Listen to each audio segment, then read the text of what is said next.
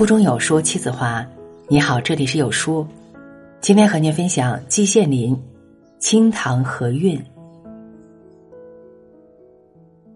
楼前有清塘树木，记得三十多年前初搬来时，池塘里好像是有荷花的。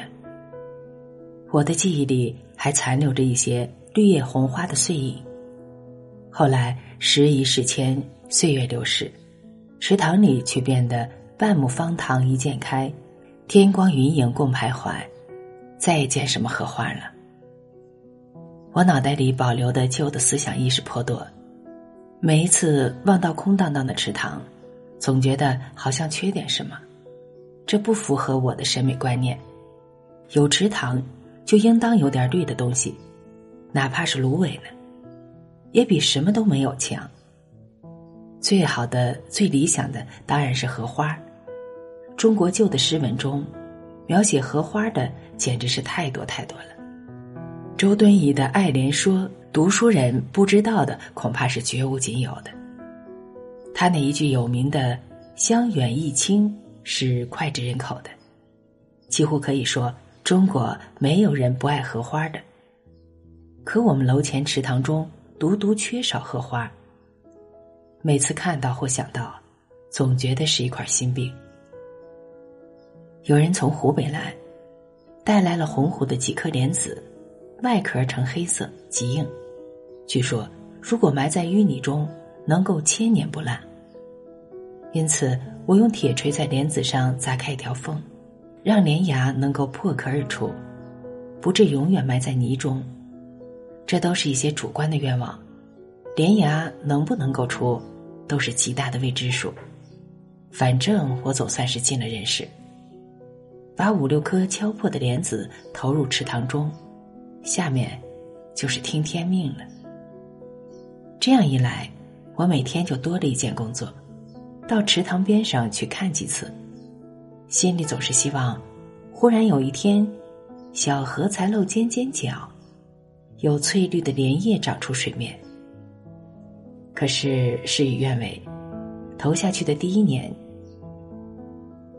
一直到秋凉落叶，水面上也没有出现什么东西。经过了寂寞的冬天，到了第二年，春水盈塘，绿柳垂丝，一片旖旎的风光。可是，我翘盼的水面上却仍然没有露出什么荷叶。此时，我已经完全灰了心，以为那几颗湖北带来的硬壳莲子，由于人力无法解释的原因，大概不会再有长出荷花的希望了。我的目光无法把荷叶从淤泥中吸出。但是到了第三年，却忽然出了奇迹。有一天。我忽然发现，在我投莲子的地方，长出了几个圆圆的绿叶，虽然颜色极惹人喜爱，但是却细弱单薄，可怜兮兮的平卧在水面上，像水浮莲的叶子一样，而且最初只长出了五六个叶片。我总嫌这有点太少，总希望多长出几片来。于是我盼星星，盼月亮。天天到池塘边上去观望，有校外的农民来捞水草，我总请求他们手下留情，不要碰断叶片。但是经过了漫漫的长夏，凄清的秋天又降临人间，池塘里浮动的仍然只是孤零零的那五六个叶片。对我来说，这又是一个虽微有希望，但终究仍令人灰心的一年。真正的奇迹出现在第四年上，严冬一过，池塘里又溢满了春水。到了一般荷花长叶的时候，在去年漂浮着五六个叶片的地方，一夜之间突然长出了一大片绿叶，而且看来荷花在严冬的冰下并没有停止行动，因为在离开原有的五六个叶片的那块基地比较远的池塘中心，也长出了叶片。叶片扩张的速度，扩张范围的扩大，都是惊人的快。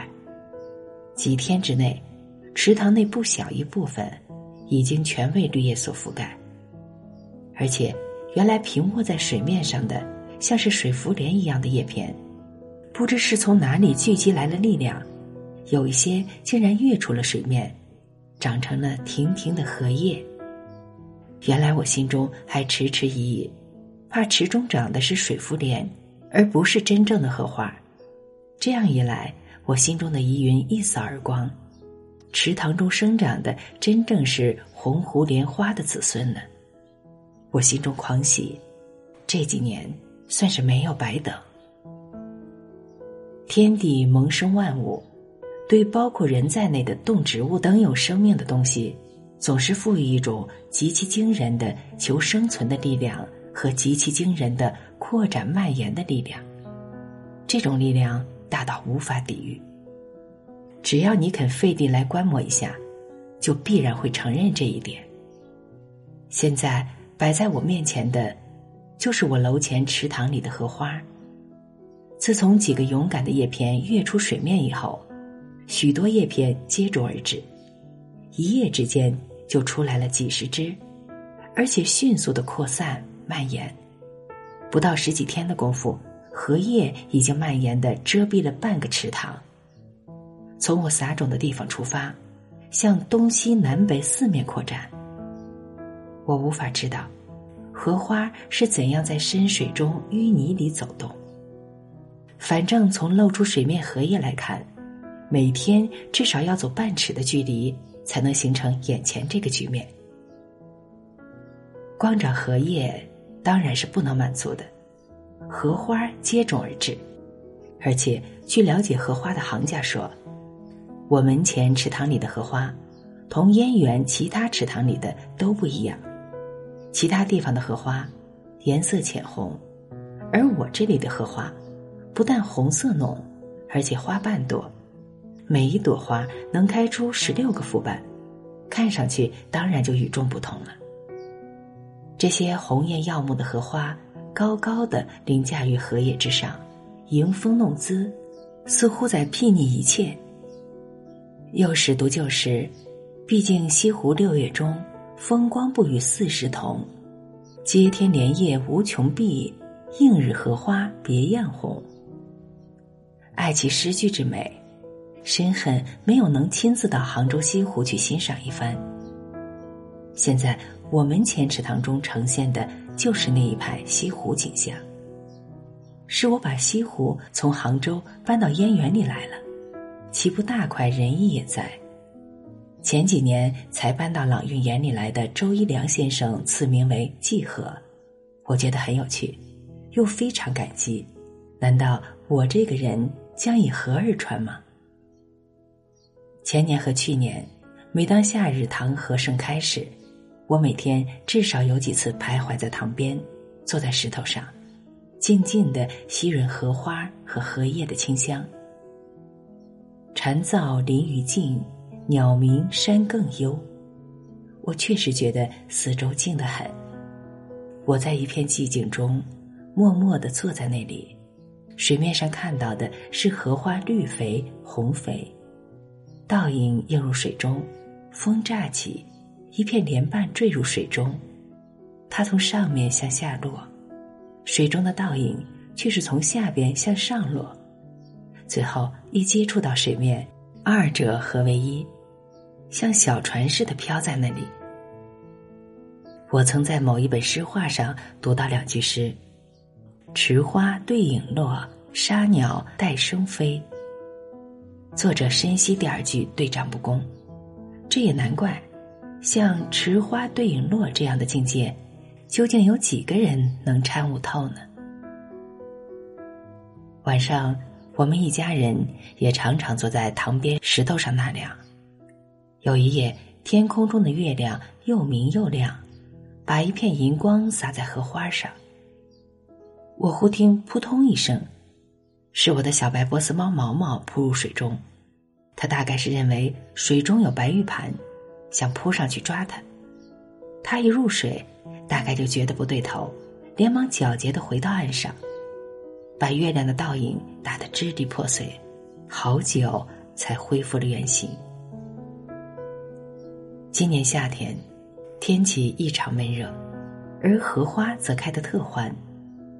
绿盖晴天，红花映日，把一个不算小的池塘塞得满而又满，几乎连水面都看不到了。一个喜爱荷花的邻居，天天兴致勃勃的数荷花的朵数，今天告诉我有四五百朵，明天又告诉我有六七百朵。但是，我虽然知道他为人细致，却不相信他真能数出确实的朵数。在荷叶底下，石头缝里，嘎嘎唠唠，不知还隐藏着多少，